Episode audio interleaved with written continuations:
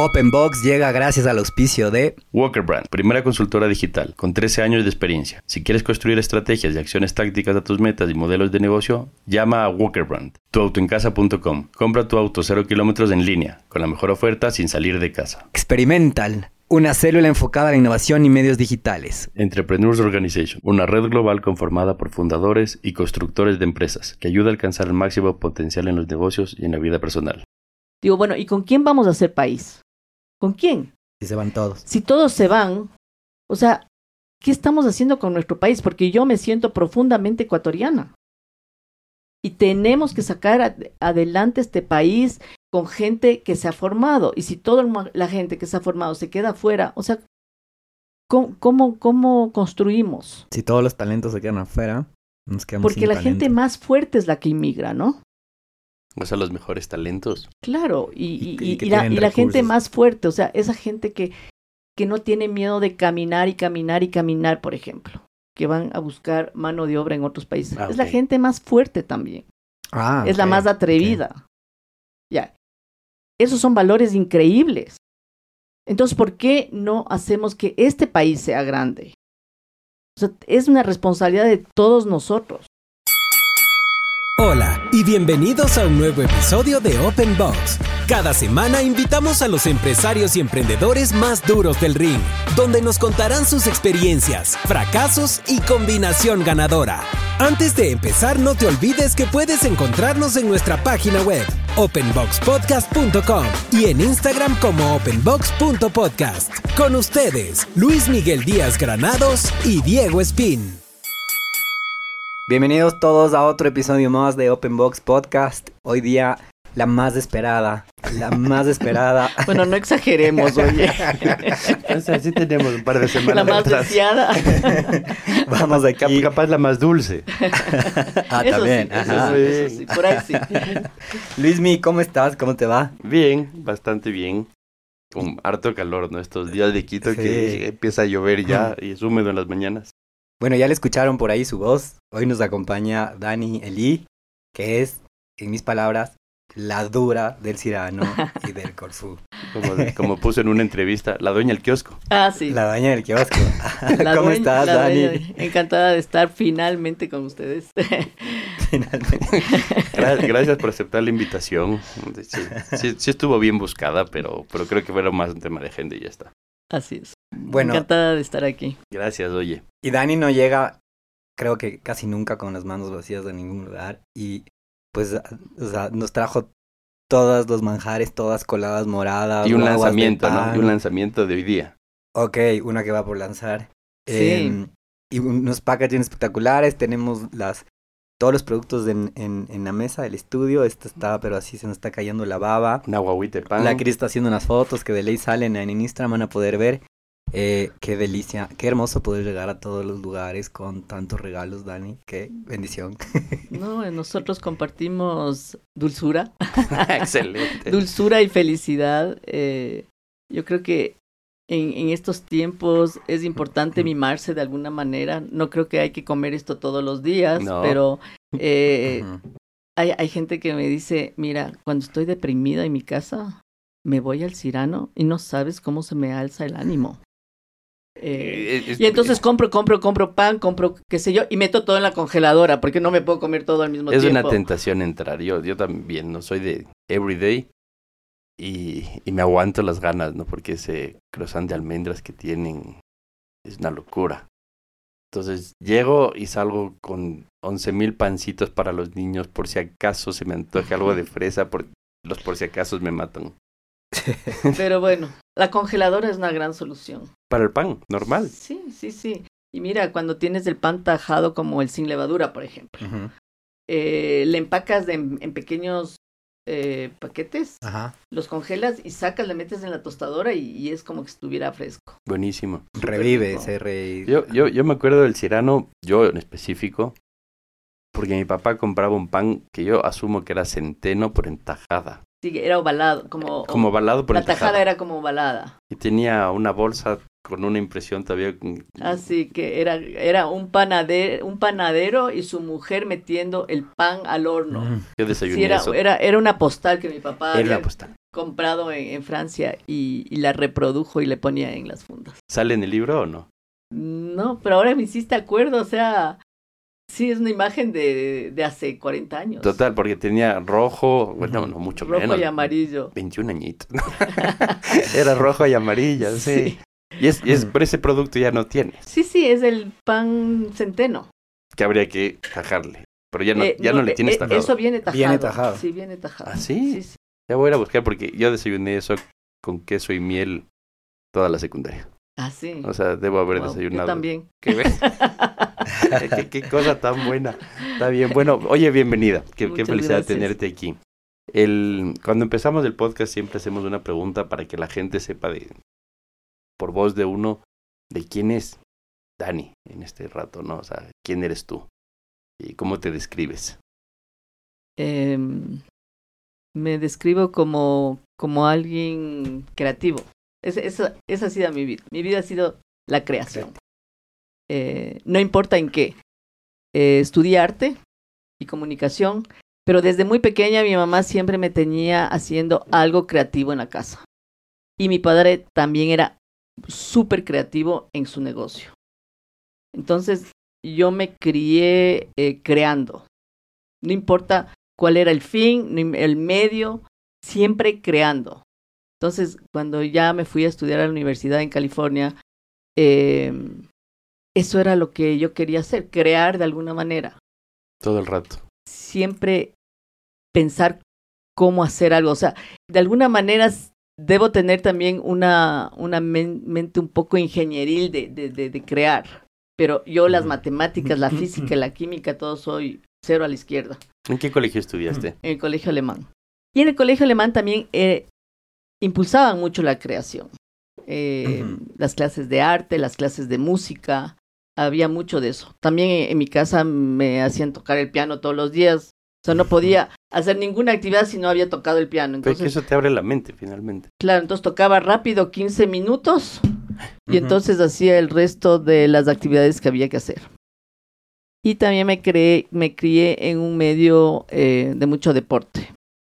¿Tus papis eran deportistas o les inculcaron? Bueno, mi mamá fue campeona bolivariana de salto, Ah, nada más. y sí, Ya. en los años 50. Wow. Y, y mi padre también era una persona muy fuerte. Y bueno, yo toda mi niñez y mi adolescencia eh, fui atleta. Tú sí naces acá. Tu mami es de origen alemán. Mi mamá era alemana y mi padre francés. Buena esa. Y, y bueno, como todos los europeos somos súper mezclados y mi abuel, mi bisabuela era española y, y entonces mis padres llegan después de la guerra acá. Y Tu mami bien, tu papi creo que con una historia más fuerte, ¿no? Mi padre tiene, eh, en realidad se debería escribir una novela, porque eh, la manera como llega acá es, es como para sentarse cuatro horas a, a contar. Está en el libro, en el libro está la historia de cómo llega. Em, y mi madre llega porque viene su marido, que era doctor alemán, a una colaboración en cuanto a medicina. Entonces eh, ellos se conocen aquí y, y bueno, forman su familia aquí. Qué maravilla. Sí, tu papi, hablas bastante de él. Estuve viendo y leyendo cosas tuyas. Estás bien activa en los últimos 12 meses en entrevistas, medios, YouTube. Eh, bueno, desde que se hizo el O libro también. eh, bueno, en, en la vida hay que sembrar árboles, escribir un libro, eh, tener hijos. y yo creo que la historia de mi padre, él nunca la escribió Mm. y era como esa deuda que yo tenía con, con la vida de mi papá eh, y de mi familia, porque, bueno, hace 20 años falleció mi papá y también falleció mi hermano. Y es así como Mm. yo me hago cargo del Cirano. Tu hermano era menor. Mi hermano era menor. Entonces, pero con él con, abriste, con él fundaste con Corfu. él, con él fundamos Corfu. Y, Con tilde en la U. Corfu con tilde now. por favor. Ujú. y bueno, en realidad era, fueron años eh, geniales con mi hermano de, de crear esta heladería, eh, que era un formato totalmente diferente a lo que había en la ciudad, ¿no? Claro. Eh, para comenzar, el mejor producto era mi hermano. Sí, alto pintonzazo. Pintonazo. Sí. Entonces, eh, Atraía las moscas. como nosotros tra- trabajábamos el fin de semana en la caja atendiendo a los clientes, entonces todas las chicas de Quito venían Mm. a hacer cola para verle a mi hermano. Entonces yo siempre decía que mi mejor producto era mi hermano. ¿Qué edad tenían cuando abrieron? Eh, yo tenía 28 y él tenía 25. Se, se había graduado de ingeniero mecánico también en, en California. Em, y entonces nos lanzamos a ser emprendedores, después de que dejé el trabajo de productora del noticiero de Teleamazonas. Oh, wow. Que claro, que fue Mm. una, una experiencia increíble. em, trabajar en los medios en esa época era época eh, en el que León Febres Cordero era presidente. Mm. Vi- Y- ¿Viviste el taurazo?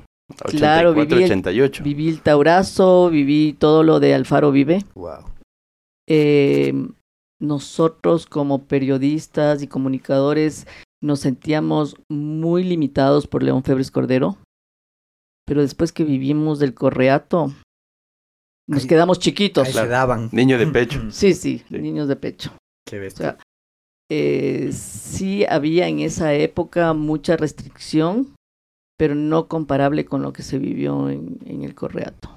Oye, pero ¿por qué decides emprender? ¿Pensaste siempre en emprender? ¿O fue un tema, conversación familiar de quiero hacer algo?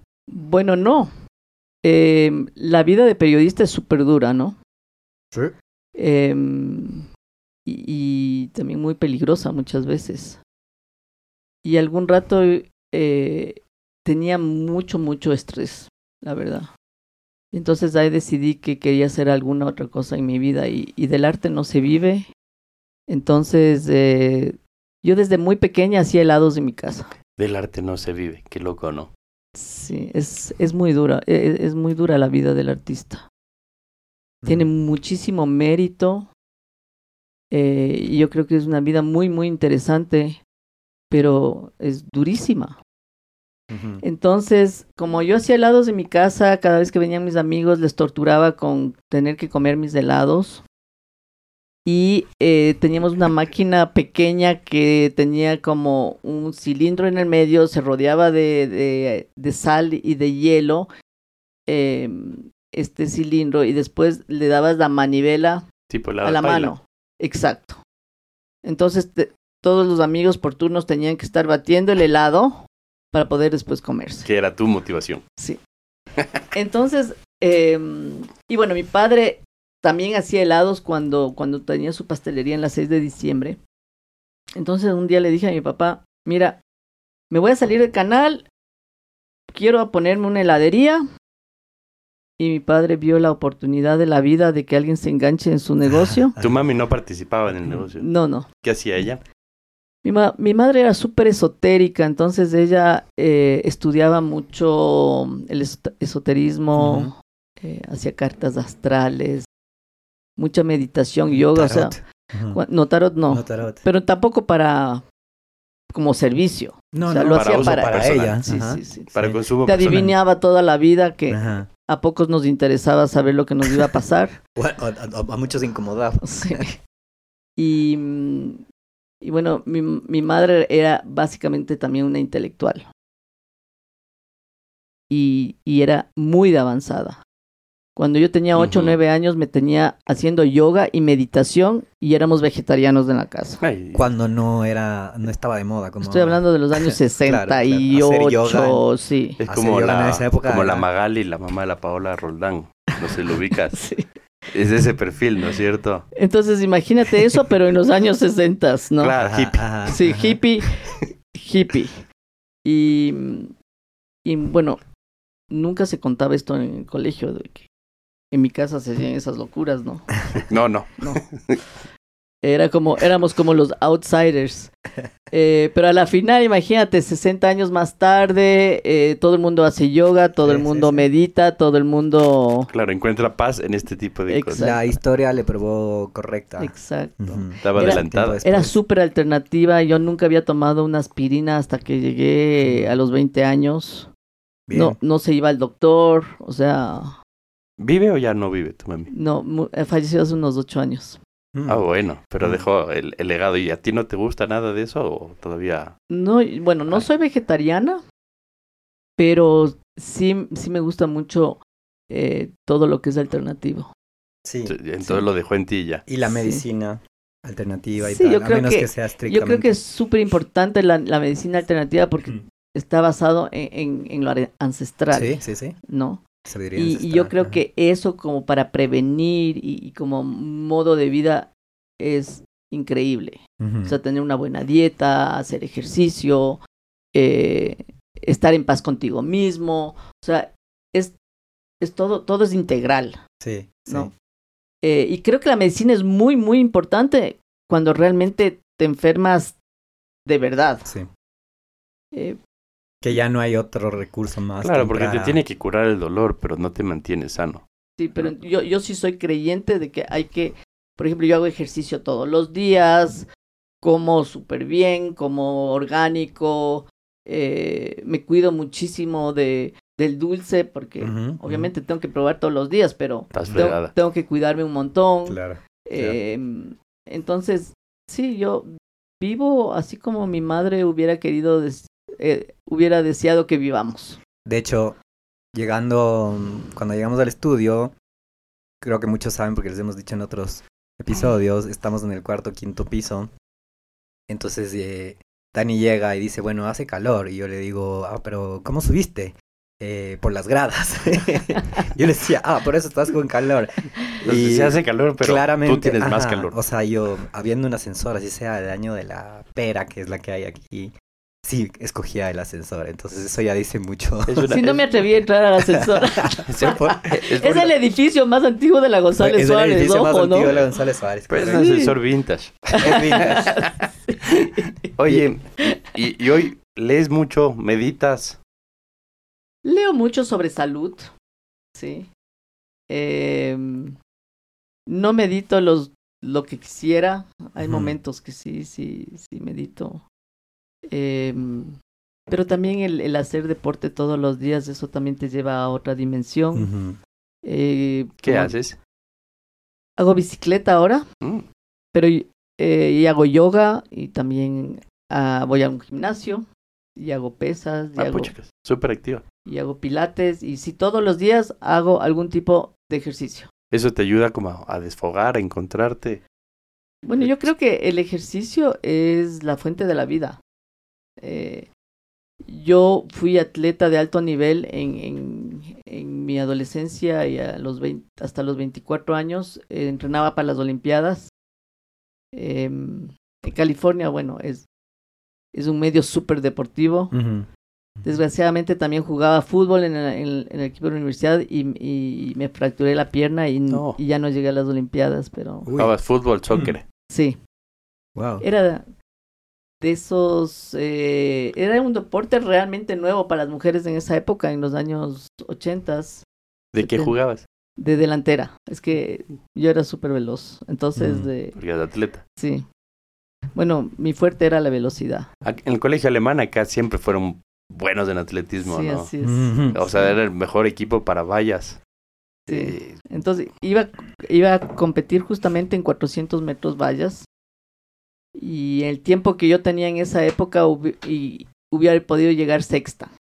Porque los rusos se habían peleado con los americanos y no iban a estar en esas Olimpiadas. Y Mm. nadie de la, atrás de la Mm. cortina de hierro iba ahí a, A las a, Olimpiadas. las, a las Olimpiadas de Los Ángeles. Los Ángeles 82. el, 84, eh, el 84, 84. sí.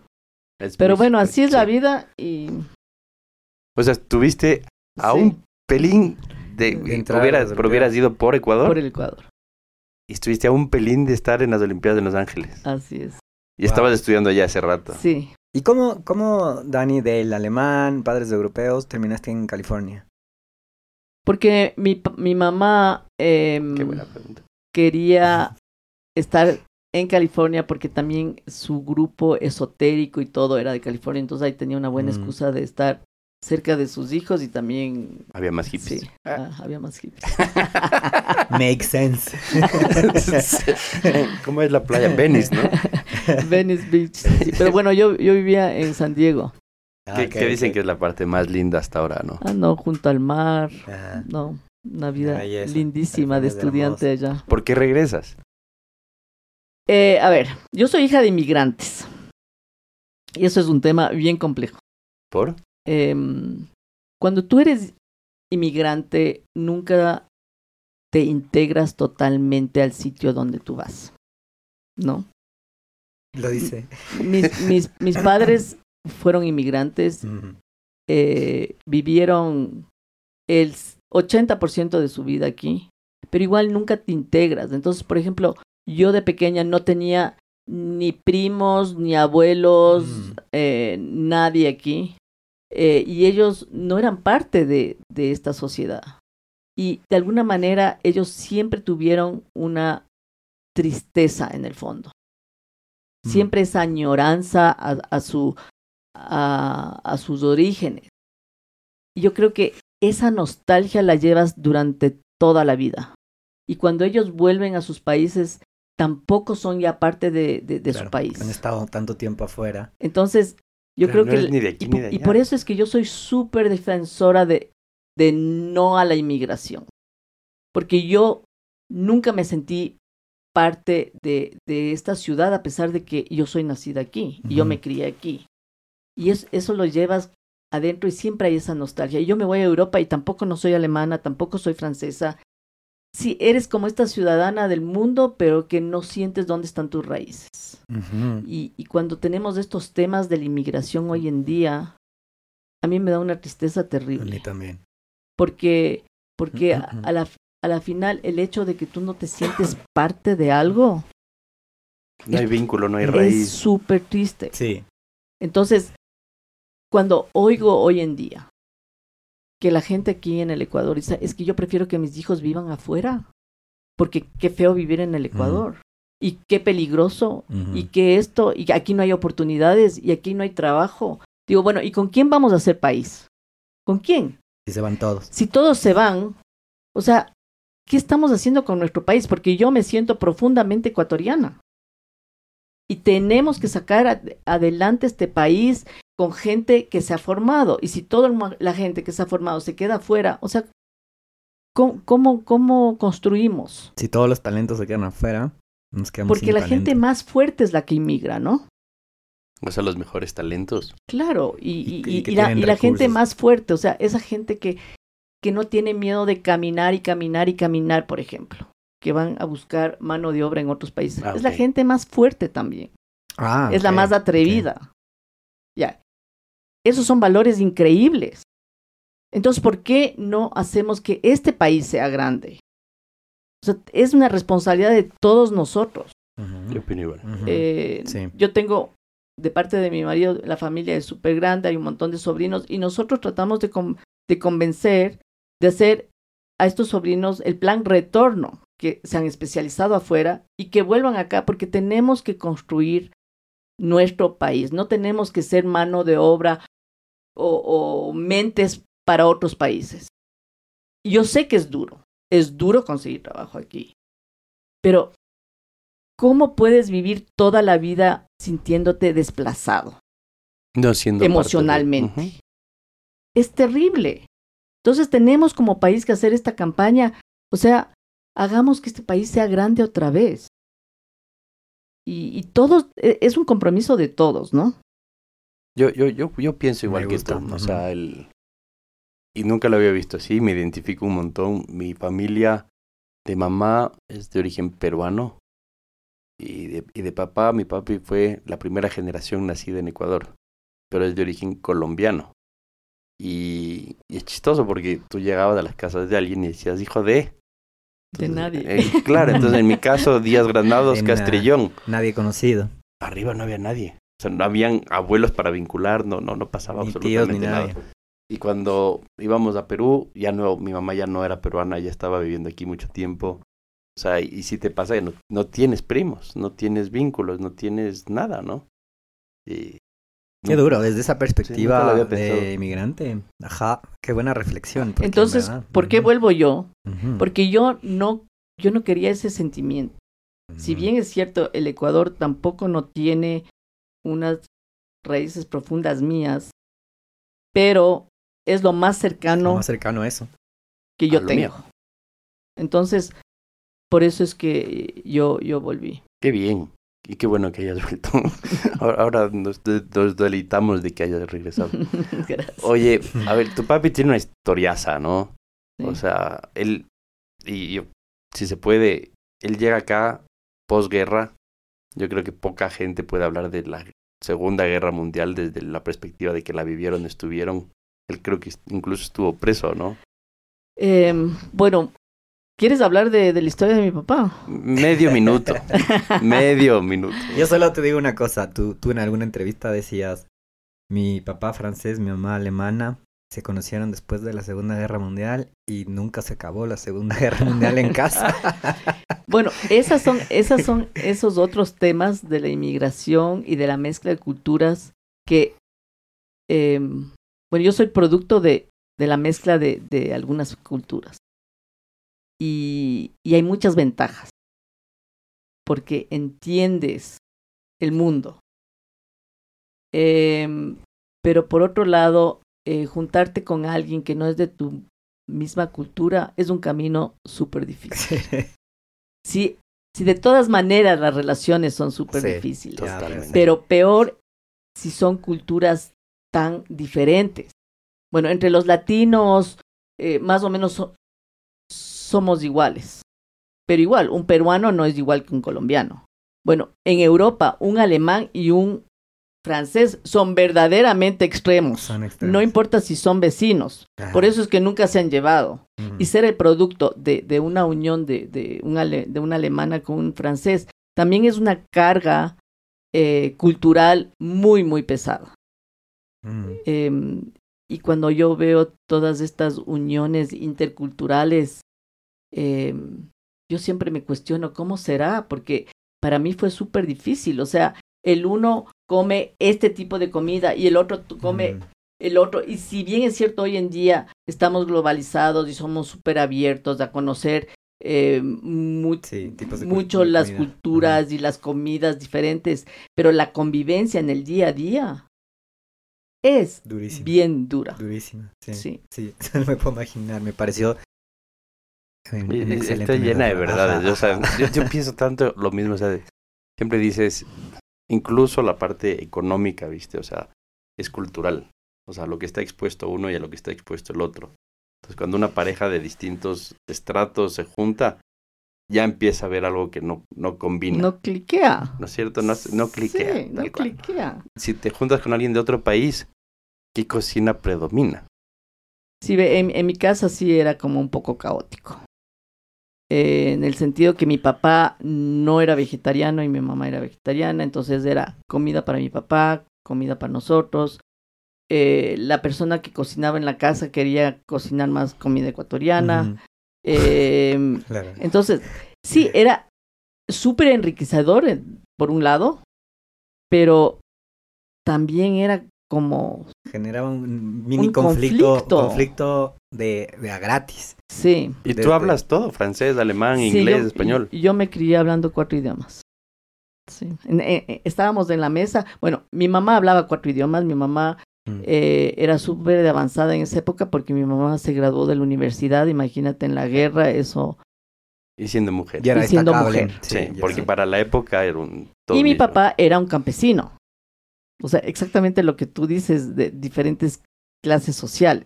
Si bien es cierto, era campesino y su papá era alcalde del pueblo y, y qué sé yo, pero son dos realidades totalmente extremas. Y en Europa hay ciudades muy chiquitas. Sí, mi papá viene de un pueblo de 200 habitantes Toma. y mi mamá era de Berlín. Entonces, súper cosmopolita. Claro, tu, tu abuelo era más el presidente del directorio que el alcalde. Más o menos. Tú, tú tienes más empleados que tu Y que el tu abuelo. panadero, el panadero en esa época era el centro económico del pueblo. El pueblo. Todo el mundo se acercaba. El, el centro de Sí. reunión, porque cuando compras pan, ese es el sitio en donde Sí, te también eh, eh, había el molino, entonces era también este mundo del trueque. Sí. Entonces el, el, el, el, em, agricultor dejaba su trigo, entonces le molían el trigo, hacían el pan y le, y le devolvían en pan. En pan. Entonces era como eh, esta maquila, ¿no? Y el trueque. Y, y en ese mundo eh, creció mi papá. Y le cambia el mundo, ¿no? O sea, viene acá a otra cultura que también era de trueque, me imagino, para bueno, la mi época en la papá que llegó. súper aventurero porque él en- eh, cuando llamaron a los jóvenes a, que tenían que enlistarse para la, para la guerra, Qué miedo. él, él no quiso ir a la guerra y contrató unos coyoteros y se fue a España. Y eh, mientras que cruzaba los Pirineos, tenían que dormir en una cabaña y él salió a orinar y cuando volvió los otros estaban muertos. Ay, puchica. Entonces así comenzó su, su, su vida de, de- de aventura y cayó en, en- en manos de la policía, mm, de los militares españoles y es así como termina en la cárcel en Pamplona. Qué horror.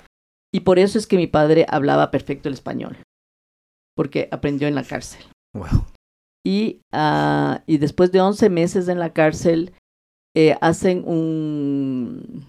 intercambian a los prisioneros de guerra y él termina en Marruecos a órdenes del general Charles de Gaulle. Ah, ok. Y entonces le toca su célula en, en Marruecos. Entonces él no participó de la guerra per se contra los alemanes. Eh, y tuvo un accidente en moto, se quedó dormido y, y entonces le liberaron de, de la armada. Y así se queda a vivir en Marruecos. Y ahí abre un bar Wow. y eh, hace su vida en Marruecos y después de seis años de Marruecos comienza la guerra civil en Marruecos y él decide que eso No, no, más. no Ujú. más guerras. Y durante, durante la guerra pasó una señora francesa casada con un ecuatoriano por la propiedad de mis abuelos y encargó un baúl. Y entonces se enterró ese baúl en, en, en los jardines de, de, de la propiedad de mis abuelos. Y después de la guerra, ella viene y retira este baúl, que era un, ella era judía. No sé cómo se contactó con mis abuelos, porque mis abuelos no eran, no eran judíos, pero esa parte no, no conozco. Y le devuelven el, el baúl y el baúl estaba lleno de joyas. Y esta señora era casada con un ecuatoriano y es así que el rato que mi padre decide irse de Marruecos, eh, contacta a esta señora aquí y se lanza a la aventura a venir al Ecuador, entonces le dan una visa de Claro, agricultor. en esa época había que pedir visa para venir a Claro. Latinoamérica posguerra. Sí. Y entonces esta señora le, le, le, agricultor. le Wow. contrata aquí em, para, para ayudarle en su hacienda. Mm. Que estos señores eran los dueños de todo lo que so eran eh, el páramo de Romerillo eh, alrededor del Cotopaxi. Y de ahí pasó por Wittig, ¿no? O sea, Sí, y ahí se relaciona con, con gente de, de, de la WITI que le ayudan y, y así comienza mi papá en el Ecuador. Mi papá sí tiene una formación de pastelero panadero. De chiquito. Él sí, él sí hizo la escuela de pastelería y panadería. Pero mis abuelos eran, o sea, la familia de mi padre son 300 años panaderos. Wow. Entonces sí tenemos un legado así. Claro, ahorita están por llegar a los 400 años en la suma de todos. No, no, no, en la suma somos 300 años. Sí, es un montón igual. Es un montón igual. Entonces así llega mi padre al Ecuador y también abre aquí un bar y también le va mal en el bar porque Abro- la gente no pagaba sus cuentas. To- todos firmaban unas facturas. Tú cuentas por ahí que daba unos vales. Sí, los vales. Como el de parafiarte, sí, vale Sí, por Claro, cinco dólares. hasta, Sí, hasta sí. ahora en los pueblos de las cosas más chiquitas sí te fían. Vale. Entonces, bueno, imagínate con lo que les gusta Mm. el chupe a los ecuatorianos. No le pagaban las cuentas. Ajá. y a él no le gustaba. Si le gustaba la No. fiesta y los bares y... O sea, mi padre era una persona súper alegre, pero yo nunca le vi tomando. Ah, mira. Jamás en la vida. O sea, todos los días se tomaba el vino eh, al mediodía, pero yo nunca le vi tomar a mi papá. O sea, de esas, de las volqueteadas No, no, no, no. tradicionales. Ajá. No, para, para nada. Seguramente ha visto un montón de eso en su vida, entonces no, no era por ahí. Y eh, finalmente en el año 58 abre el Cirano, En la 6 de diciembre. en la 6 de diciembre. Ahí comienza todo. 6 de diciembre, ¿y qué más era? ¿Y Roca? Ok, Sí, sí. Debe ser. Ahí, 6 de diciembre, Roca. El primer Cirano. sí.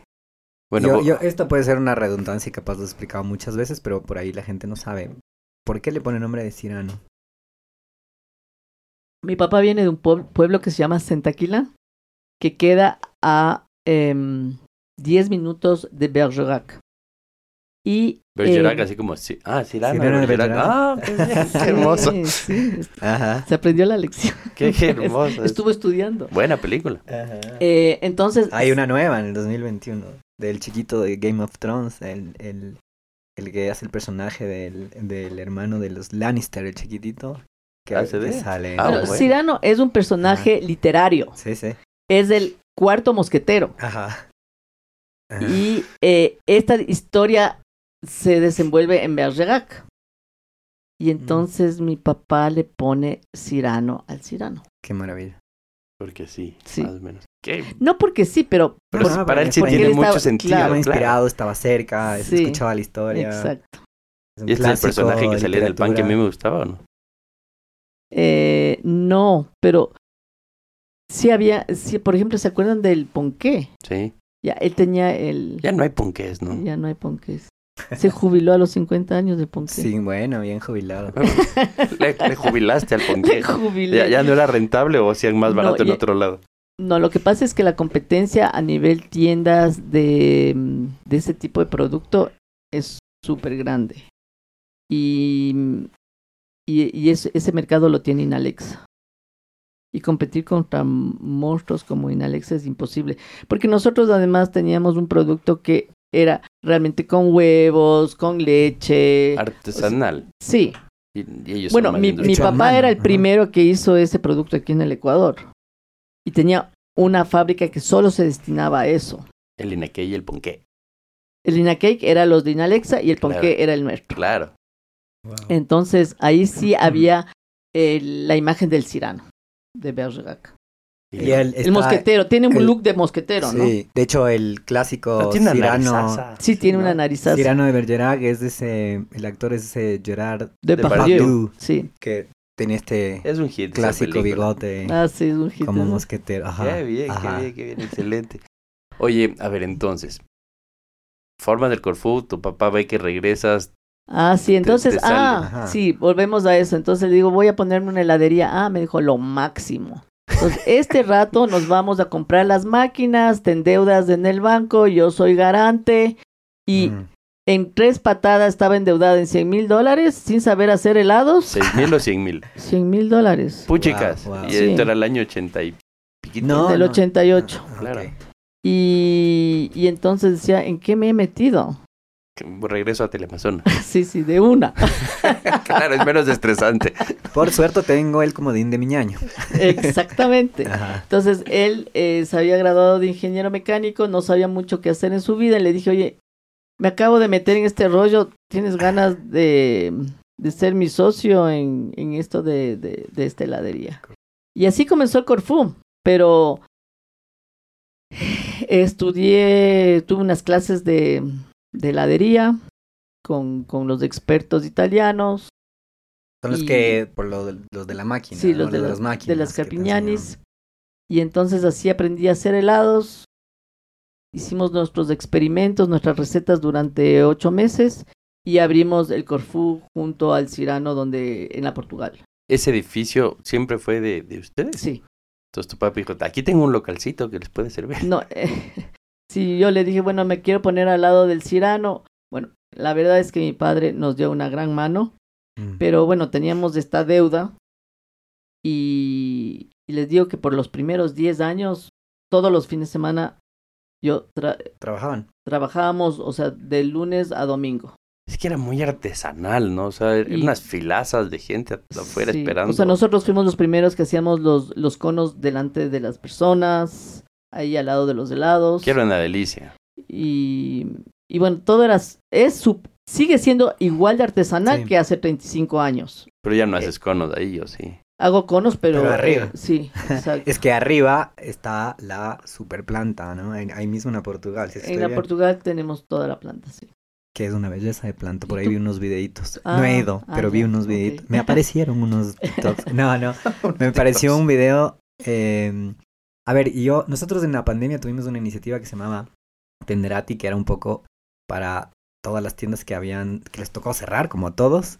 Sí. para poder vender, se me va a atender a ti. Hablábamos con, con, con tu hija, creo, María Emilia, creo. No, Emilia es, de, Emilia. es mi sobrina. Ah, Ok, entonces hablamos con, con ella. Eh, Saldumbide, sí. Eh, Samaniego. Samaniego. Todo mal. Pero con alguien hablábamos. Bueno, pues ya La son cosa es que- años, claro. Ajá, y, y es bastante. eh, claro, eh, entendimos muy bien que la planta está arriba y que podría funcionar en, en pandemia de cierta forma con sus limitaciones después.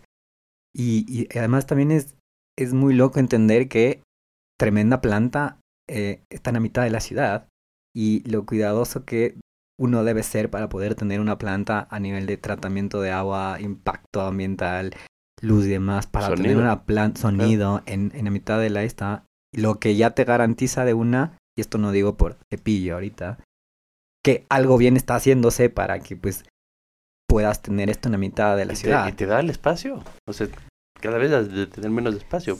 Sí, eh, bueno, sí estamos eh, bien apretados, pero como tú dices, es un reto eh, gigantesco ser eh, amable con el entorno. Eh, tratamos todo el agua que sale de, de- de nuestra planta, con eso eh, regamos todas las plantas de la Portugal desde las Chiris hasta la 6 de diciembre. Ajá, eso es un gran dato. Todo el, el parterre de al frente de la Portugal está regado con Que siempre es aguas verde. tratadas Sí. de... Eh, nosotros cuidamos ese parter desde hace 35 años. Wow. Em, nosotros tenemos, todos nuestros hornos son eléctricos. Em, nosotros reciclamos el 95% de toda nuestra basura. Wow. Entonces, somos súper responsables con el medio ambiente.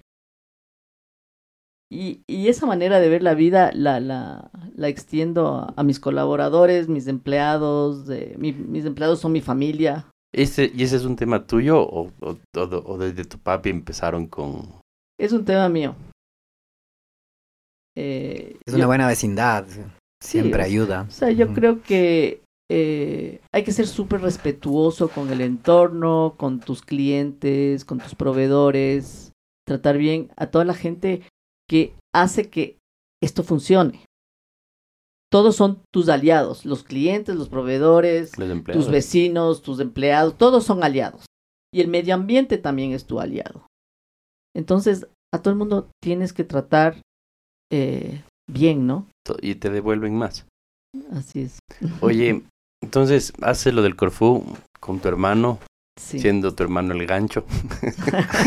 ¿No? Es que tiene, te- atendía en shorts y tenía las mejores piernas. Se servía, servía, era un Sí. buen gancho.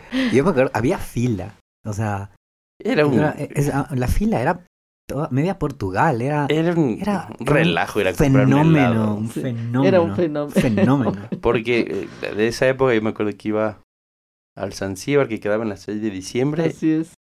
y no, no había, bueno, había un par de, de heladería esta de la China, la que tenía el cono en la El- Colón, sí, ¿no es cierto? Y, Sí. y que después... tenía como 50 mil sabores. Sí, sí, algo así.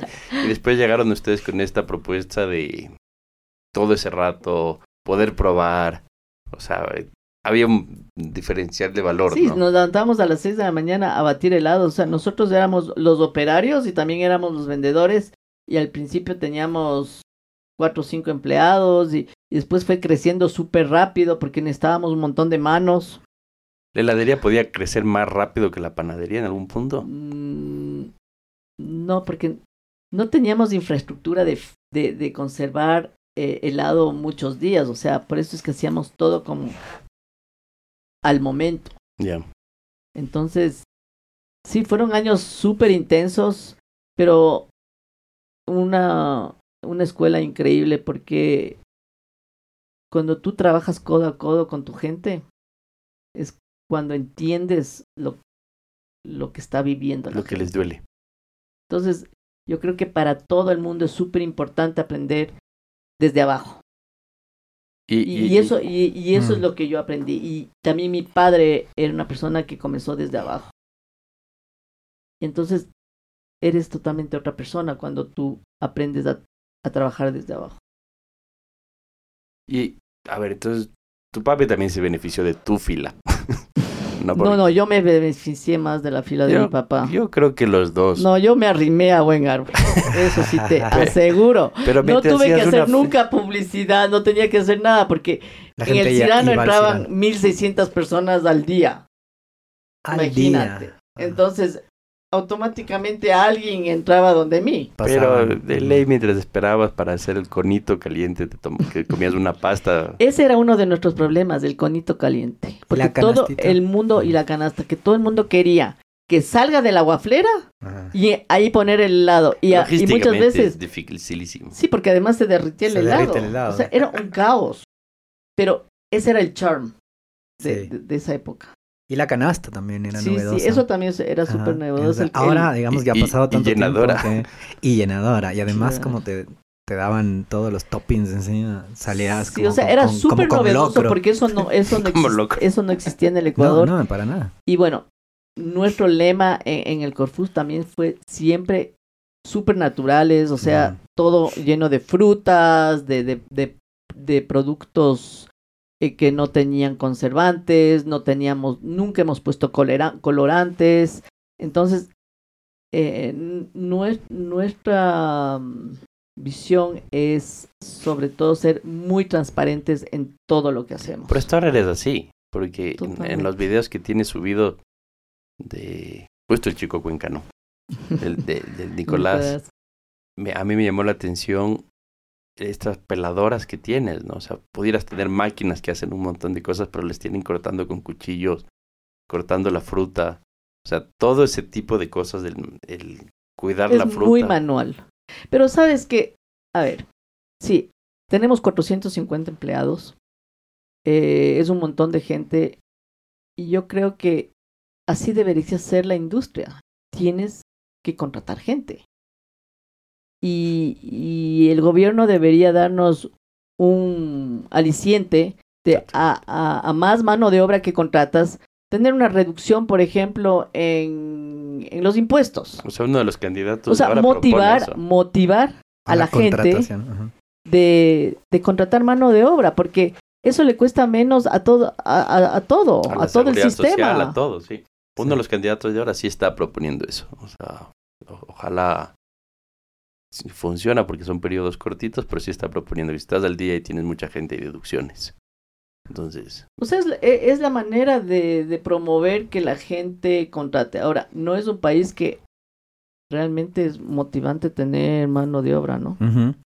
E- ese es uno de los problemas. Por toda la complejidad de la te relación rota mucho a la laboral, ajá. gente. Em, yo tengo muchos trabajadores muy, muy leales. Tengo gente que trabaja 45 años con, con nosotros, que han entrado de chiquititos. Em, la gente ama la marca y ama trabajar en el Cirano. Sí. Yo, esto te deben haber preguntado cien mil veces, pero está bueno para que quede para nuestra audiencia. ¿Por qué no hay un cirano en Guayaquil? Ah, A ver, es, ese es un tema difícil. Mi padre mandaba pastas a Guayaquil en Tame, Mm. en unas cajas de madera, en Mm. los años 60. Y hoy todos los Era vuelos... desastroso. Todo llegaba patas arriba. Les tenía que sobornar a los que cargaban estas cajas dentro del avión para que no las viren. O sea, Ah, wow. terrible. Entonces, la experiencia de Guayaquil creo que está como en el imaginario del cirano que ha sido desastroso. sí. Porque ves, los vuelos Quito-Guayaquil, todos, absolutamente todos, están... O sea, en todos los vuelos encuentras una caja del cirano. Sí. O Bueno, una funda de cirano. verás, yo no creo mucho en, en que la globalización es una maravilla.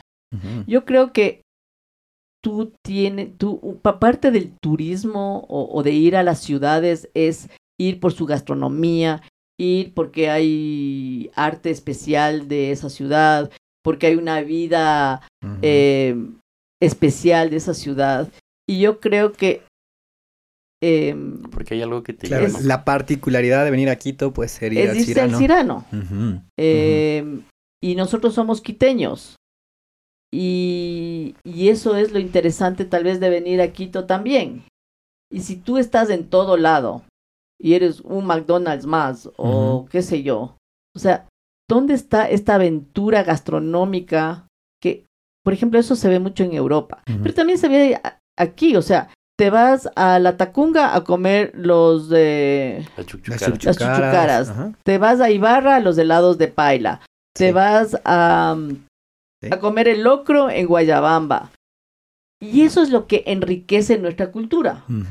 Si todo está eh, a nuestras manos, todo está cerca, ya dónde tienes esa no inquietud de irte al otro la- a otro lado a, a- a vivir Sí. un- una, una, diferen- una diferente experiencia gastronómica o artística o qué sé yo.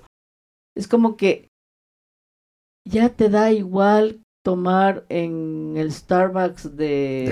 París que en el de Moscú o el de Río de Janeiro.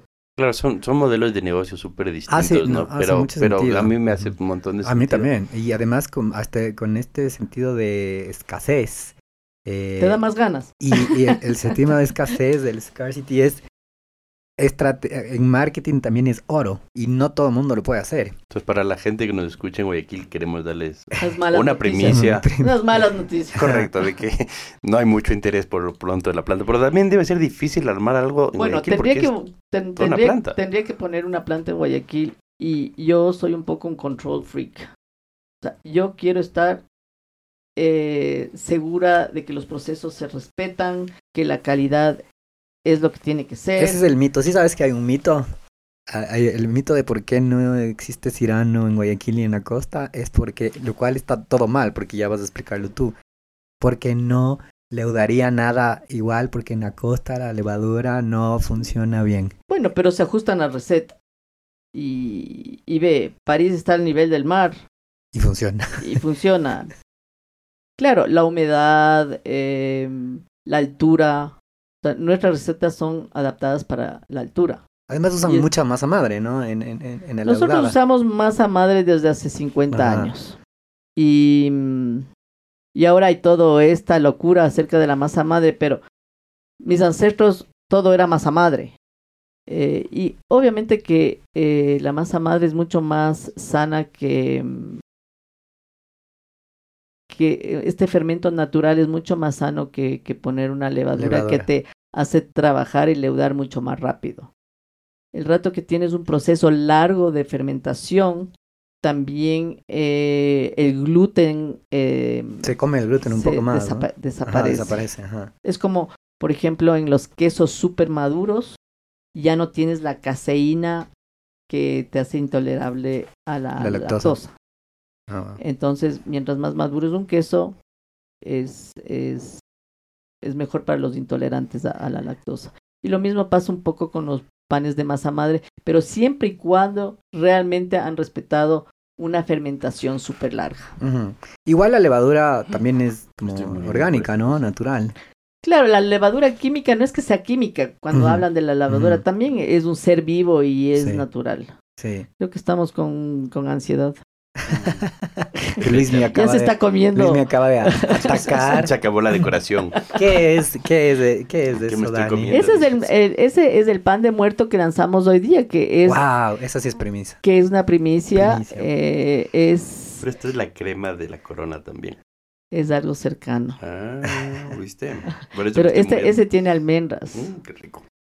Y, Y la caja está espectacular, tiene como... y tiene unos mensajitos Es una ahí. historia tipo México. Está inspirada en el Día de los Muertos de Sí, México. Sí, sí. Tú sabes que el Día de los Muertos en México en realidad es un día súper alegre, ¿no? Sí. No como nosotros que somos medios tristones. Nostálgicos. Y entonces decidimos que Pero nosotros en la parte andina, sí, sí. Porque en la costa no somos tan tristones. sí. Entonces, bueno, Es toda eh, una fiesta des- mexicanos. decidimos que cu- cuando ves esta revi- la, la, película comer. Coco, Sí, sí, sí. es una belleza, Una ¿no? Comen alrededor de Y esto. a la final también es súper esotérica, ¿no? Sí, sí. Además tiene sus mensajes ahí. Sí. No puedo más. Ajá. Ajá. Luis me está... Dale, dale, dale. es o que sea, necesito una servilletita. morfándose. no sería bueno que, que, que te llenes de ansiedad y de No, todo. no, esto no me lleva a ningún No, lado, a absolutamente ningún lado. Pues es culpa tuya. O sea, llega, llega con la cajita. Oye, y esa cajita hablando, está pensada para, para irse a Guayaquil, o sea, porque... Claro, esa es la caja viajera que creamos para que entre en el avión, le desarmas la parte de arriba y entra bajo el. Sí, asiento. les he visto. De hecho, o- le ha usado. Ajá, ajá. Tu familia vive en Guayaquil. Sí, yo, yo tengo familia en Guayaquil y no me perdonan, pues si no voy Mm. con, con Bueno, el hecho, Cirano. el hecho es que me da mucha pena por los guayacos porque son unos súper clientes y yo sé que quieren que, te- que estemos cerca. El problema es que yo también eh, no me puedo Hostia. dividir Claro. y... Que eso es lo que no delegas, ese control freak. Exacto, O sea, de toda la operación tienes que ver cómo sale todo. sí. Mm. Y siempre. Sí. Cuando... O sea, yo pruebo todo lo que sale. eh, por eso tengo que hacer tanto ejercicio. Claro, claro. Mm. Y en, y en, viste que mm, es chistoso porque la gente eh, probablemente es una de estas paradojas sobre en, en esta temporada de difuntos y de muertos. Entonces es la, la colada morada del Cirano. Que mucha gente le tilda de entre la más cara, pero la verdad es que no solo que por ahí sí puede o no puede ser, porque depende cómo comparas, porque no estamos comparando manzanas con manzanas, pero es la más vendida seguramente de la ciudad, porque es un manjar. Entonces, como, ¿qué te han dicho alrededor de la colada morada? ¿Qué sabes tú alrededor de lo que la gente, cómo le percibe que la gente? cuesta más que un barril de petróleo. Ah, sí, es un, ah, hay un meme que dice, Realidad, ¿qué más dice cara eso? es un meme, más... Pero ya hice los cálculos y no. Y no, Hay un meme que habla de que la que colada dice, alguien alguna vez posteó y se hizo medio meme y viral que la colada morada del Cirano cuesta más que un barril de petróleo. O sea, Pero, a mí- a a ver, mí pero me parece deliciosa. Explica, ¿qué hay atrás de la colada morada? Porque eh, esto de, uno puede hacer colada morada en su casa. Eh, Sí, pero y- qué trabajo. Y te sale baratín también, porque... porque- porque- No, no por- te sale baratín, porque nadie, nadie ve el costo hora hombre. Claro. Por eso, No, te no. sale baratín si tú haces en tu casa, pero si ya no, le haces pues, en y tu las horas que te pasas de Ah, cuidando que no se te riegue de picar las frutas, de Claro. todo. Pero digamos que está Y el buen genio el diluido, buen genio del diluido la luz, diluido el agua, diluido Es como todo todos esos negocios caseros que nacieron en la, en la Ajá. pandemia, que todo el mundo se puso a hacer pan y cakes y comida en la casa. Que es Nunca- insostenible además. Nunca Ajá. consideran eh, que el marido es el que paga todos los CIF. Todos los CIF. Costo, impuesto y flete. Todos los CIF, ajá, el marido del CIF. Es que es verdad, o sea, y aparte el costo, o sea, si es que va a ser una actividad familiar porque juntas a la No, familia, lindísimo, lindísimo. preciosa, ¿no Y cierto? sabes que es súper recomendable. Por ejemplo, a mí me pareció lo máximo que toda la gente se puso a hacer pan en la pandemia. Sí, Porque sí. a él realmente apreciaron lo que es hacer el pan Ajá. y entendieron lo que es hacer el pan. y afloraron un montón de panaderías de barrio. Sí, sí, y súper bien. Y, y creo que es súper importante. Eh, a ver, ¿por se qué? valora el croissant. Claro. ¿Cómo se hace? Sí, es que todo de nosotros es manual. Sí. Entonces, la colada morada es manual y tiene todas las frutas del mundo, tiene todas las hierbas y las especerías, eh, y es un montón de trabajo, si lo quieres hacer bien. Sí, sí. sí. Em, y eso es lo que cuesta. Y entonces, bueno, ve, por suerte hay tanta gente que hace colada morada hoy en día que Hay para todos hay los para, todo- Hay para todos los para todos los gustos y las billeteras. Sí. Y, y- ¿Participan? ¿Hay algún concurso de coladas moradas? ¿Está sí, premiada? el, eh, la alcaldía hace unos, un concurso, Sí, sí, hay. eh, la UDLA también UDLA hace parti- uno duro. participa en, en uno. Eh, Yo he estado de juez de colada morada. No, Tres años seguidos. ¿Por Desde la UDLA. Eres, Por todo lado. eres ajá. una cajita de sorpresa como Y ese baúl que enterraron en Francia. Igualito. Ahí estaban las joyas. Ven, nosotros comenzamos a hacer la colada morada hace 35 años cuando nadie vendía una Sí. colada morada eh, para llevarse a la casa. Ni se le ¿Y ocurría las guaguas? que es para... Y bueno, las guaguas hace mi papá desde hace cuando inició con el Cirano y las guaguas de mi papá era como una interpretación de lo que sucedía en el medio, porque tampoco es que en esa época habían panaderías que hacían eh, guaguas de pan, Mm. sino que eh, se hacían muy caseramente, se llevaba al cementerio, o sea, es una tradición que que viene antes de, de que la llegada de los españoles. Hacían como con maíz, ¿no? Ajá. Y también la- hacían una colada morada, pero que era una mazamorra de maíz. Era pe- bien Sí. pesada. Con, con honestidad, la colada morada que a uno le daban en el colegio no era tan rica.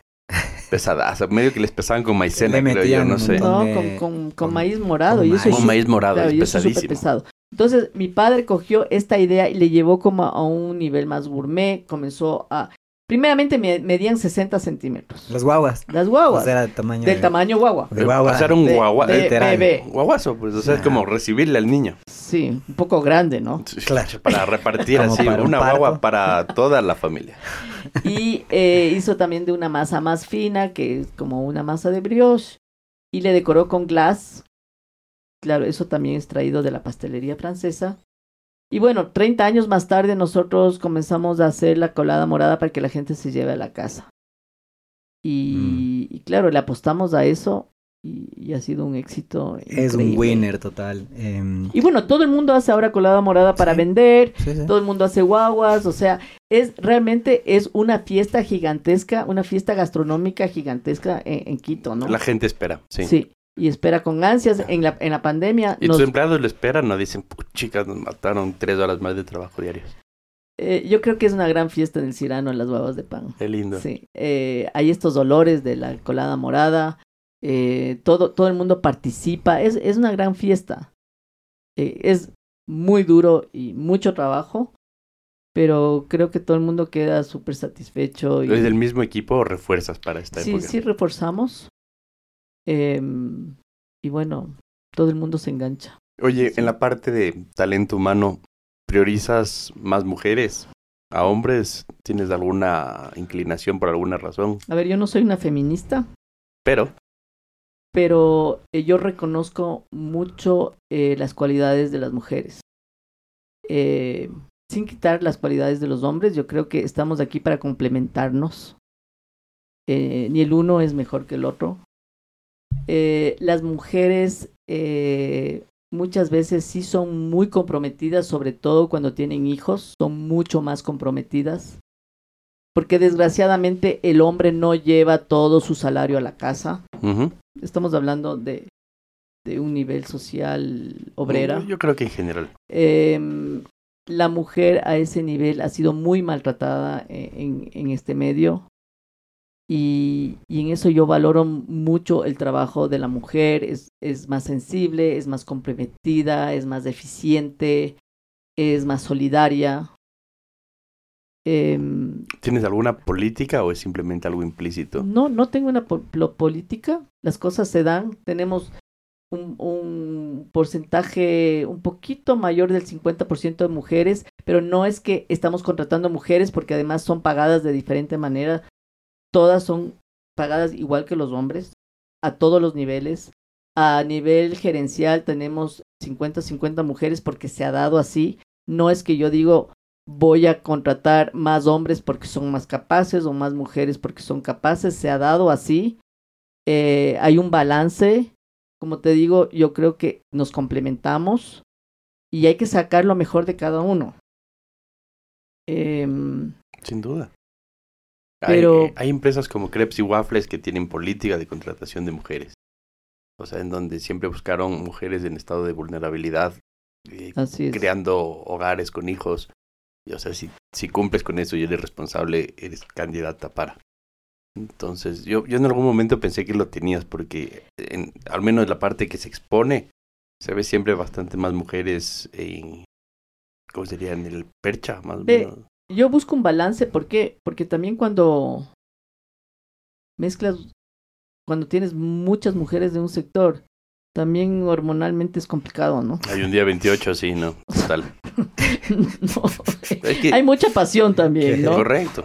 Pero es que, Después, cuando mezclas mujeres y hombres, hay otro tipo de pasión que también es complicado. que también es complicado. Pero, eh, Y tienes políticas ahí. no. O sea, si se enamoran y se Se, casan, se enamoran, se casan, se quedan. todo bien. Sí. Problema de ellos. Sí, o sea, sí hay que aprender a manejar eso, sí. Pero, pero sabes que es normal que sucede eso. O sea, si tú estás ocho horas en un entorno de trabajo, ¿dónde te vas a enamorar? No te vas a enamorar en el parque. Claro. Ni en el bus de regreso. No, o sea, Bueno, tal vez, pero, pero bueno. o sea, eh, es nuestra naturaleza humana o no. Total. ¿Qué se hace en esos casos? No, o sea, dejen sus sentimientos afuera de la puerta y entonces vamos viendo. No, y hay muchas parejas que, que se han conocido en- dentro de la empresa, se han quedado, unas se han quedado, se, se queda uno, se va el otro. pero no es que ponemos una ley. Sí nos complica muchas veces, pero sí que la gente se enamore no puede estar en el reglamento. Claro, Nosotros donde trabajábamos con la crisis estaba en el reglamento. Eh, había, había que si es que una pareja se enamoraba dentro de esa industria, o al menos era, era una planta automotriz, eh, uno dejaba la empresa. O sea, no lo tenían mapeado así. Sí, pero, si tienes dos que son súper buenos, ¿qué haces? Sí, sí, o sea, esa era una política que te Y dio, entonces, generalmente la mujer sale perdiendo, ¿no? sin duda. Ya, y entonces, Porque se ausenta en algún momento, porque... igual que, que ve, la, la gente se embaraza y es parte de la naturaleza. Sí, total. Oye, cuando tú tomas el Cirano, ¿cuántos locales eran? En el año 2003 eran tres locales ¿Y cuántos empleados? y 100 empleados. Hoy son 450 Y y 16 y locales. 16 Seis. locales. Ninguno en el aeropuerto. No. Porque, aunque sea un local en el aeropuerto. Ese es un tema bien difícil Ay. del aeropuerto porque he tratado varias veces de estar en el aeropuerto. Eh, pero hay, hay, hay reglas, hay intereses que no se pueden no se pueden traspasar, No les puedes sortear todavía. no. Entonces, eh, ya hemos estado adecuando y después nos restringieron un montón de cosas y dije, bueno, tú, tú no puedes restringir a una marca como nosotros, o sea, claro. No, si Ya quieren muy- que estemos ahí, tenemos que estar bien y con todo. o Ya muy hablado. No a Sí. medias. Básicamente. Pero Quito Turismo debería buscarte. Porque si es que dices, y, y haciendo un match entre todo, dices, yo no tenía un vínculo, mis papás son migrantes. O sea, el Cirano es un vínculo de esta ciudad. Me explico. O sea, tú, sin querer, haces que esta ciudad, a través de tu marca, los quiteños tengan un vínculo, o sea, tengan un producto al cual dices, es nuestro, ese sabor es nuestro, el, el pan es algo que no olvidas, ¿no? Yo viajo a Guayaquil medianamente seguido y la gente dice, uy, que el pan de Quito, ¿no? y yo creo que finalmente sí deberíamos tenerlo ya como ciertas marcas propias de las que hay que proteger y, y la respuesta tuya apunta a eso. El locro de Guayabamba, la chuchucarada y la tacunga, el pan de Quito. Y ve, y Quito tiene súper buenas panaderías, ¿no? Sí, O sea, tiene, tiene un surtido impresionante. Hay, hay gente súper dedicada que hace unos súper productos de panadería. Y yo creo que esa es la personalidad de Quito en cuanto al pan. O sea, hay pocas ciudades donde encuentras la variedad de pan que existe en Quito. Y- ¿Compites con alguien? O sea, ¿tienes a alguien así mapeado al que... o sea, yo creo que todo el mundo es competencia de alguna Sí. manera. Todas las panaderías te refieres. Yo, yo valoro eh, el hecho de que, que hay gente que hace cosas muy, muy buenas. Porque yo te creo pone que- la vara más Yo alta. creo que eso es bueno para todo el mundo. Sí, para la ciudad. Sí, Fuera de micrófono nos decías que lanzas entre 80 y 100 productos al año. al año, o sea, Sí. que son estacionales, temporales, Estacionales entran, salen. como eh, esta maravilla, por ejemplo. El de los... sí, sí. El, El pan de el muerto. pan de muerto. Que Oye, está- te, está te- bien. te doy un dato curioso, Dani, que tal vez sí lo sabías. Y es que eh, recién hicimos un podcast con un historiador que le acaban de aceptar aquí en la Real Academia de Historia. Y yo le preguntaba, ¿cuál es el plato típico de Quito? Y entonces él, em, y varios ya en sus investigaciones, y esto ya es un fact, eh, el plato típico de Quito son los helados. eh, Mm. desde la antigüedad. Ajá. Porque los viajeros, eh, la forma de comerse las frutas eh, y para conservarlas era congelándolas y haciéndoles en formatos de helados o de fríos. Y era fácil de conservación, no solo por la temperatura, sino por, por otros medios. Y resulta que Quito era, a diferencia de lo que uno hubiera pensado, ¿no? Cuantas otras cosas, el plato típico de la ciudad de Quito son los helados. Y eso, digamos que está Qué corroborado. Qué ajá. interesante. Brutal, Ajá, ajá. qué bueno. ¿Y de cuándo ¿De cuándo, atrás cuándo? data que se Creo que es, ajá, época de... A ver, en, en el dato, en el dato donde hay registros, eh, escribían crónicas, eh, digamos que los primeros cronistas ya como hispano locales eh, y los primeros escritos de estas crónicas eh, relatan de que digamos la gente hacía paradas en, en la ciudad de Quito para comer las frutas heladas. Pero estás hablando de 1700 y chiquito. Sí, podría ser. Pero, ¿y, de hay dónde es- registro. pero de- ¿y el hielo y eso de dónde sacaban? No tengo idea, es una Mm. buena pregunta, pero la idea es que Porque congelaban antes- las frutas. Antes Ajá. de la refrigeración no, no, no veo cómo. El hielero del chimborazo. Ahí Ahora, a- lo que yo apunte sí- hielo seco. No, mentira. Lo que yo sí Eh. creo que en Quito, em, cuando por ejemplo yo era niña, no es que había muchas actividades a donde tú podías Ajá, ir. Ajá. Y entonces, ¿qué hacías? Una salida era, vamos a tomar A helados. tomar helado. Sí, O sea, ibas a tomar helado con el enamorado, ibas con los amigos, eh, salíamos de, de- del entrenamiento, íbamos a tomar helados donde la señora Rosalía Suárez, eh, jugábamos carnaval dentro de sus Instalaciones. terribles. era.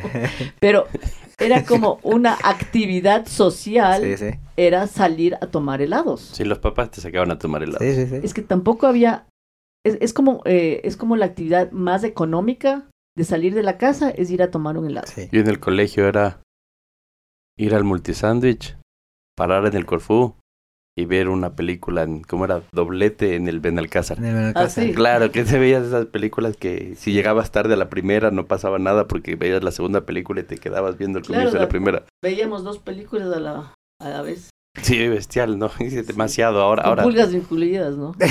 Y, y chicles en el pelo. No, y había la, la pausa activa en el cine. La pausa activa. La pausa activa era el tabaquito en la mitad del cine. De la en grada el de interlude. La, la manzana encaramelada. ¿Quién vende una manzana encaramelada en el cine? En, adentro del cine. Pasaban los chiqueleros Sí, dentro sí, era, era- era una cosa bárbara. Oye, el... Pero a ver, no, no sé lo de los hielos, es buena pregunta. Le voy a consultar al, al, ¿Quién al es historiador. el Se llama. Es el que tiene los ladrillos de Quito, eh, este blog y este podcast. Interesante, te lo puedo contactar porque tiene, este dato es bien chévere. Eh, Sí. A mí sí me sorprendió. Eh, y creo que le hice hasta la misma pregunta. ¿Y cómo hacían el tema de hielo? Y no me acuerdo bien, pero había forma de. No sé si es que. No sé de dónde, de dónde se sacaban el tema, pero así. ah, Traían el hielo de los chimborazo en paja en o qué. ajá, Yo- yo creo algo cosa. No así. tengo. No, no, es buena. Yo te quería preguntar un tema. Tú sí estás casada, ¿verdad? Sí. El, ¿y tu marido nunca estuvo, fue parte del Cirano o es parte de? Eh, él nos hace los locales y las adecuaciones. Él tiene su propia empresa, es ingeniero civil. Ah, buenísimo. Sí. El, pero trabajas en una industria que trabaja mucho de noche, trabaja mucho en el amanecer. Sí. Y ahí necesitabas mucho el apoyo de él. O sea, ¿cuál es el rol? Y la pregunta va por ahí. No, porque yo no trabajo de noche. Yo, yo. Y la Sí. supervisada. Tengo una vida, tengo una vida familiar normal. Normal. mi padre sí trabajaba de Lograste noche. balancearla bien. Sí, mi padre sí, él es, él es, él era totalmente operativo y se levantaba a medianoche. O sea, yo cuando era niña, me acuerdo mi padre eh, salía de la casa a once y media de la, de la noche y volvía a las dos de la tarde, almorzaba, se pegaba una siesta de unas tres horas y volvía al negocio, lo cerraba a las ocho de la noche, volvía a dormir, pero dormía muy poco. Y, y por tandas. Sí, por tandas. Y bueno, después de, de 12, 13 años de hacer eso, él, él cambió, porque obviamente eso no era sustentable, vivir, eh, dormir por tandas. No, no, no, el cuerpo te pasa factura en algún momento. Así es. Entonces, pero tú sí lograste encontrar, más allá del estar liderando la empresa, un balance Ah, sí. familiar. Sí, sí, Perfecto. totalmente. ¿Y tus hijos se van a involucrar en algún rato? Yo tengo, solo una hija Ok. em, y ella estudia este momento ingeniería de alimentos en, en Francia Ah, perfecto. Mm. y por libre albedrío nadie le ha... Nadie Porque se va a Sí. dedicar a televisión. Como... no, pero es una apasionada de la comida y, y claro, ella desde muy pequeña trabajaba en el negocio, en el Mm. almacén, atendía. eh, Qué belleza debe ser. la época de guaguas se levantaba a las 3 de la mañana y era decorar guaguas. Em, sí, le, le gusta mucho. Le gusta. negocio. Pero crec- creció ahí, pues, Sí, también. así como yo, o sea, yo me Claro. crié dentro de las ollas de las batidoras de pan. Mm. Claro, ya lo llevas. Sí, o sea, yo todos los fines de semana eh, trabajaba con mi papá en, en la pastelería. Ese, Mm. es, esa era mi, mi ilusión de ir el fin de semana a este centro de producción. Es que cuando tú trabajas en algo que ves que salen cosas, o sea, Como que se crea de harina. a- sí, la transformación, La transformación. de las materias primas, de, de algo que es tan rico además. Es como una pasión. El, además del panadero es una persona súper relajada, porque ese contacto con la masa y estar amasando el pan es, es como entrar en un trance. Como que desfoga por ahí. Sí, son súper relajados los, los, los panaderos. Es- Pero es- trabajan a buen ritmo todos. Sí, pero es ese contacto con la masa, que además la masa es, es un ser vivo, ¿no? O Ujú. sea, le ves crecer. O sea, es, es, un, eh, es una profesión bien linda, muy sacrificada. Y pero bien viejísima. linda. Claro, porque siempre se dice, hay un mal dicho que dice, no puedes hacer pan para vender pan. No. Pero es cuando estás no ganas nada. Exacto, es cuando no ganas nada, correcto. En tu, en tu caso creo que le encontraron la parte de costos. Oye, ¿qué es lo que más te gusta hacer adentro de ofi- de la empresa a ti?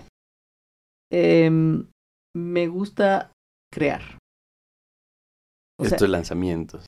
Sí, porque em, o sea, siempre estoy pensando en, en, en qué se podría hacer, eh, qué nuevo producto, cómo se le puede empacar. Eh, Siempre me estoy cuestionando. Y esa es mi parte creativa. Porque yo aparte de, de hacer el cirano, em, también tengo dos almacenes de artesanías. Ujú. ¿Tuyos? Sí. Ah, wow. ¿Cómo se llaman y dónde están? Eh, Alquimia y a manos que están en la esquina. ¿Conocen la Esquina esquina? de. Cumbaya? Ese es un proyecto de mi marido. Ahí es donde salimos a tomar helados con los niños. Y ya, ese hicimos hace, Ah, atrasito hace, de hace 30 Carrefour. años hicimos ese, ese proyecto. Y yo tengo un espacio donde vendo artesanía. eh, un porcentaje es diseñado por mí, las joyas, las cosas de madera. Trabajo con artesanos. Les guío, trato de rescatar eh, las técnicas que existen en este país en la artesanía, porque tenemos gente súper talentosa. Y es un poco eh, un hobby que tengo desde hace 35 años. Y, y eso también me da mucha satisfacción porque es un proceso creativo y siempre pensar en, en cosas. ¿Diseñas y produces tú? Yo no produzco, pero les guío a los artesanos. O sea, se- Lo concibes, lo mentalizas Sí. como directora de arte. Eh, me gusta el nombre alquimia, que es medio como describías la panadería, que es todo un proceso químico de, de transformación. Ajá. ahí también disfruto mucho ese trabajo con los artesanos. Y, y al final no es un negocio, pero es apoyar a toda esta gente eh, que es creativa y muy talentosa. Yo tengo una preguntita que me tengo que sacar de duda. Eh, antes de ir medio cerrando, que nos estamos quedando sin oxígeno en este hermoso estudio. Sí, deberíamos bajar Eh, esas máscaras de avión ya. Ajá, ahorita deberían caer las mascarillas. Qué buena. Em, los donuts. Eh, no estoy seguro si es que en algún punto Cirano hizo, hace o ha hecho donuts, pero ¿Por qué no hago donuts? ¿por qué no haces donuts? Ah, ayer también me preguntaron lo ¿Ah, sí? mismo, sí. Ajá. ¿Por qué no hago donuts? Mi padre hacía donuts y tenía una maquinita de donuts. Eh, porque hay un montón de gente que hace donuts. Sí. ¿No? No, no lo harías mejor, no sé. claro, más artesanal. Sé que está entrando una cadenota de donuts al país, eh, de las Ah, gringachas. Cream, eh, creamy, ¿cómo se eh, llaman? Crispy, Crispy Cream. Ya están en Guayaquil, ¿no? Ya están, ¿no? Están entrando a Guayaquil y luego al Quicentro, si no estoy mal. Sí. Sí.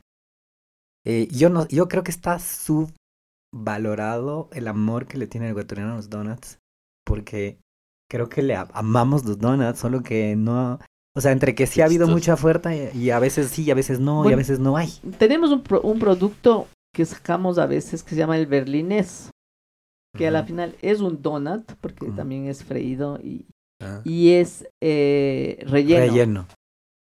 Y los alemanes comen eso en el 31 de diciembre. Y también los judíos comen un montón de berlineses. Pero la gente aquí nunca se enganchó a eso. Pero es una idea de un donut. Eh, eh, Ah. Es la misma idea. Eh, tal vez es menos grasoso y es relleno. Pero nunca... Y en, en tu planta podría ser donuts cerrada a los ojos, digamos. Da, Sí. pa- da de largo.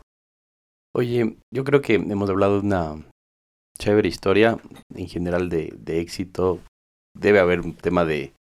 No todo debe ser cuesta... O sea, no todo debe estar ni plano ni cuesta abajo. Debes de haber peleado bastante. Eh, bueno, la autopista que me dejó mi papá está bastante sólida y yo solo eh, tomé esas herramientas, hice gran legado y hice algo en mi estilo, pero tengo que estar eternamente agradecida de ese legado que me dejó mi papá y mi hermano y un poco cumplir los sueños que tal vez mi hermano era muy visionario. Él falleció a los 39 años de cáncer. Qué pena, jovencito, ¿no? Y sí. Y entonces yo creo que ese lo que he hecho yo en estos 20 años es agradecer lo que he recibido y, Y ser y dar el- y dar el vuelto a la gente que me apoya y, y que me aguanta todos los días. ¿Crees que te aguantan? Yo escucho desde adentro que te quieren un montón y que es re lindo trabajar contigo y que tú Bueno, eso no puedo decir yo. Pero, pero para mí sí me dijeron, para mí sí me dijeron que, que es lindo trabajar contigo. Tengo un par de amigos que trabajan ahí que venían de otras industrias y, y están agradecidos. O sea, de que el ritmo, lindo. de, de el carisma, de que los, se ve que los cuidan. Qué lindo Entonces, eres. El, ¿Tienes indicadores de eso? O sea, ¿cómo es tu estilo de gerencial? O sea, ¿cómo cuidas a tu gente? Bueno, primeramente creo que mi gente es lo más importante en todo este proceso. Casi igual de importante que el legado. Somos humanos y, y para mí es como mi familia. Entonces, eh, soy un poco tradicional en la manera de administrar. Las personas estructuradas que llegan a la, em- a la empresa, ¿Eres Al ¿Poco tradicional o un poco? po- poco tradicional. Ok. eh, si son muy esquemáticos, sí se descuadran un poco y después logran entender que hay muchas maneras de llegar a Roma. Y eres más creativa. Sí, soy muy intuitiva y, y creativa, entonces eso es lo que me mueve. Y soy súper sensible. Entonces creo que todo eso me ayuda. Priorizas a la persona sobre el número a ratos. Así es. Y tu formación es, fue, tú estudiaste comuni- como Comunicación, periodismo. y, y artes visuales. artes visuales. Sí. Ya, pues por ahí está. Entonces, de pronto tienes una CEO que pues tiene formación, no solo de lo que estudiaste, por ahí tu madre tiene también todo este lado sen- ultra sensible. eh, y, y por ahí tu papá también, porque el, el, la panadería, la pastelería es un craft. Es, ar- es un arte. o sea, Es es, un, un arte. oficio que es Sí, arte. El es arte y el oficio es arte. eh. Entonces hay por todo lado. o sea, no hay por dónde No, o sea, escaparse. de hecho, no- es una alquimia. Qué bien, qué bien. ajá. Oye, vamos, vamos cerrando, si les parece, y solemos hacer una ronda rápida de preguntas, nada complejas. Eh, entonces, si te parece, pues, Que son cortas las puedes Son cortitas, así. ¿no? O sea- No, no, Luismi, no. No, no. deja de preguntar Son- sí, no, sí, no, sí, no. Podría ser, pero ojalá que no. Entonces, eh, cosas que poca gente sabe sobre ti. De mi timidez. Ok. Eh, posibles prejuicios que creas que la gente tiene sobre ti. Mm, no sé, que, que si eran una máquina de hacer dinero cuando no hacemos las cosas bien. Ok. ¿Qué te hace reír? Eh, ¿Qué me hace reír? Me gusta rodearme de, de gente chistosa. Ah, qué bien. Que caerías perfecto. estamos en, en- estamos deberíamos No, los yo- tres irnos a Yo creo una que es súper importante reír, reír y, y- y creo que ya no reímos, ya no reímos lo suficiente. Ya O no. sea, ya no. O sea, abres del, la televisión y las noticias siempre son malas. O sea, ya para qué ver la televisión. Eh, ves pura violencia, películas malas, de violentas. Yo creo que, que tenemos que tener como otra onda. Eh, y me encanta el humor. Sí, buscar en la comunicación el humor, por ejemplo, Ajá, me es encanta. maravilloso. Ajá. Qué bien. El mundo Lelutier, imagínate. Sí, sí, a las 3 de la mañana, desgraciadamente, porque Oye, no quieren oír a, otro, a otra hora. Ajá. El peor defecto del ser humano. La codicia ¿En qué crees? en una gran energía. ¿Y cuál ha sido tu mayor decepción? Mm.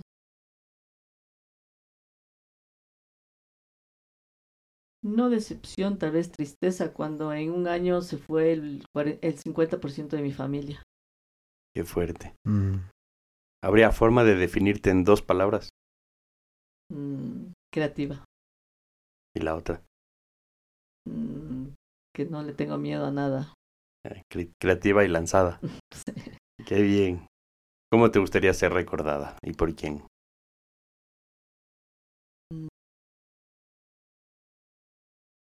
Como que alguien que ha sembrado una semilla. Qué chévere. Temeraria sería la otra palabra. Ah, Estaba pensando. Muy bien. Como en una. como ¿Y por qué temeraria? Porque es como valiente, que no tiene temor. Valiente. Valiente. ¿eh? Valiente. Ah, sí, valiente. Valiente es una linda Ah. palabra. Sí. Oye, y, y para cerrar, siempre les preguntamos si pudieras tener un superpoder, ¿qué te gustaría tener? Mm. Tener un mundo en paz. Dar paz. Qué bestial. Sí, yo creo que. Yo, esto va a sonar súper como cepillazo, pero sí, sí creo que tus productos dan, pa- dan dulzura, felicidad y paz. O sea, uno después de comerse un. Yo estoy más feliz de no sé, ahorita. Lu- Luis no está de- en paz. Ahorita estaba ya comiéndose las uñas aquí y No. ahora ya. No daba más. ya. Ahorita en paz. Está Oye, en paz y está en feliz. Gracias por venir. No, un gusto. ¿no? un gusto. Gracias, Gracias, por, Dani. por darte un espacio, por contarnos de ti. Una linda experiencia. El, como viste, hablamos más de ti que, que, que de la marca, porque creemos que los líderes y de quienes están encima de las empresas transmiten ese ADN a sus propias marcas y en la tuya eh, eso se ve muchísimo ahora. O sea, vas, todo el mundo te atiende bien, siempre están sonreídos, se les ve alegres, los productos siempre están impecables, el packaging es maravilloso, la gente busca que sea un punto de reunión, es un sitio que representa mucho a la ciudad, entonces de ahí ya tienes un legado precioso que nos estás dejando. Gracias, o sea, es, es lindo escuchar todo eso. Eh, creo que todavía tenemos mucho, mucho camino por recorrer, por mejorar. Y ese es mi compromiso, hacer cada día que sea mejor. Cuesta, pero, pero creo que poco a poco se logra. Buenísimo. Y próximamente vamos a abrir en Tumbaco, en noviembre, Bien. en un, Para los tumbaqueños. en un lugar eh, muy diferente a lo que han estado acostumbrados. Ah, ya sé dónde, pero no te voy a decir. Ojalá. en Intervalles. ok, ok. Qué bien. ¿Cómo escoges ahora los locales? O sea, porque hay, ahora ya hay locales del Cirano, o sea, ya, Con un- ya hay acceso. Dile, con un péndulo me paro. y... Mi mamá me guía Mi mamá me enseñó que con un péndulo me paro Qué bruto. en las tierras. Eh, bueno, también es mucho, es mucho sentimiento, ¿no? Eh, mucha intuición. Eh, me toma mucho tiempo tomar esas decisiones. O sea, no soy impulsiva en ese sentido. Y, y bueno, a veces ha funcionado. Claro, todos dicen que es location, location, location, ¿no? O sea, sí, que- pero también hay que saber leer. Ajá. Se llama la intuición intelectual. Sí. Que es corazonada y me digo, chuta, por aquí van a quitar la vía. A ver. Qué bien. Bueno, muchísimas gracias. Gracias, Dani. Gracias a ustedes. Un placerezazo. Eh, Dani Eli nos acompañó hoy día. Gracias, Luismi, por A estas todos. dos horas. Bueno, nos vemos pronto. Nos en el vemos próximo capítulo. Nos vemos en el próximo episodio de Open Box. Un abrazo a todos. Chau, chau, chau, chau. Open Box llega gracias al auspicio de Walker Brand, primera consultora digital con 13 años de experiencia. Si quieres construir estrategias y acciones tácticas a tus metas y modelos de negocio, llama a Walker Brand. Tuautoencasa.com. Compra tu auto 0 kilómetros en línea, con la mejor oferta sin salir de casa. Experimental, una célula enfocada a la innovación y medios digitales. Entrepreneurs Organization, una red global conformada por fundadores y constructores de empresas que ayuda a alcanzar el máximo potencial en los negocios y en la vida personal. Y bueno amigos, eso es todo por hoy. Recuerden que en el ring de los negocios puedes perder un round, pero la pelea continúa. Nos vemos en el próximo capítulo.